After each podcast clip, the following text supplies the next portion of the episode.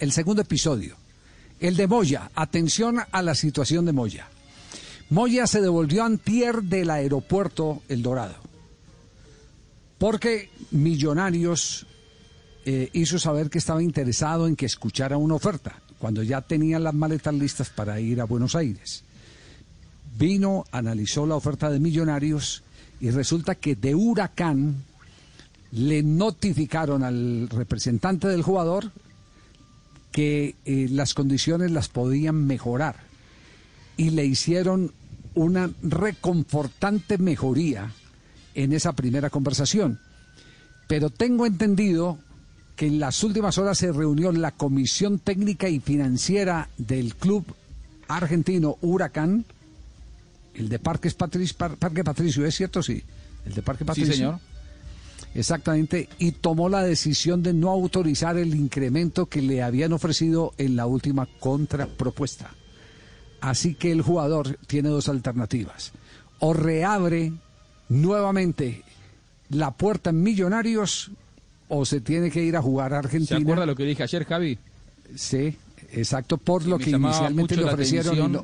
¿eh? Claro. Eh, eh, Huracán no es un equipo que pueda pagar hoy por hoy un contrato como para seducir a alguien que tenga otro contrato de un país en donde sea más fácil acceder a los dólares. Digo, hoy el fútbol argentino, salvo alguna excepción o de algún, de algún equipo, como por ejemplo Boca, River, San Lorenzo, que ha vendido por, por casi 25 millones de, de, dólares en los últimos seis meses, son clubes que hoy tienen como para salir al mercado. Ahora, el resto de los clubes en Argentina, entre ellos lo incluye Huracán, era muy difícil que el, el incremento en el contrato del futbolista sea tan importante como, como, para competir con un contrato del millonario.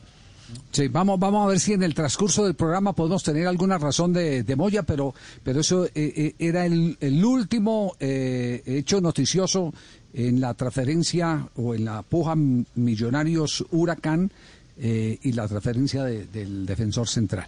Y ahora cerramos este bloquecito, lo cerramos con Román. El tema de Román del conjunto de los Millonarios. ¿Está firme o no está firme, Juanjo? ¿Qué es lo último que hay en Buenos Aires sobre el asunto? que, que Russo ya lo pidió, que Russo necesita reforzar el, el puesto. Eh, eh, reitero, Boca cuenta con dos laterales.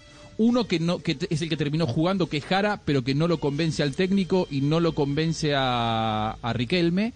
Y el otro es Buffarini, que dentro de cuatro meses queda libre, porque no renovó su contrato. Es decir, Boca tiene que salir a buscar a un jugador y Russo, cuando le preguntaron el nombre que dio, fue el de Andrés Felipe Román. Quiero a este futbolista, es cierto, los representa el mismo empresario, pero lo que yo pude hablar en las últimas horas con el círculo íntimo de, Miguel Ángel Russo es que eso nada tiene que ver. Y conociendo el perfil que tiene Russo, yo, yo le creo, ¿eh? creo que, que, los motivos del pedido de Russo son exclusivamente futbolísticos, que necesita un jugador, eh, como me dijeron, de equipo grande que se ponga la camiseta de Boca y que, y que no le tiemble el pulso. Y entonces por eso Russo es que dijo, tráeme a este jugador que ya lo dirigí, que sé cómo responde, que tiene buena edad, que tiene buenas características y sobre todo que le da buena salida a Boca. Lo que quiere Russo es que el jugador que llegue sea un jugador acostumbrado a atacar, porque Boca en la mayoría de los partidos necesita de sus laterales más que ataquen que que defiendan,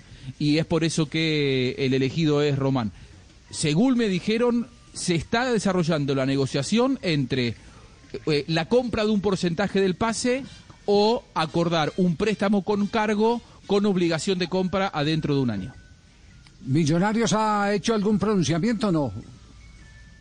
No, don Javi, no, hay, no ha dicho nada y en las comunicaciones no nos han contestado tampoco.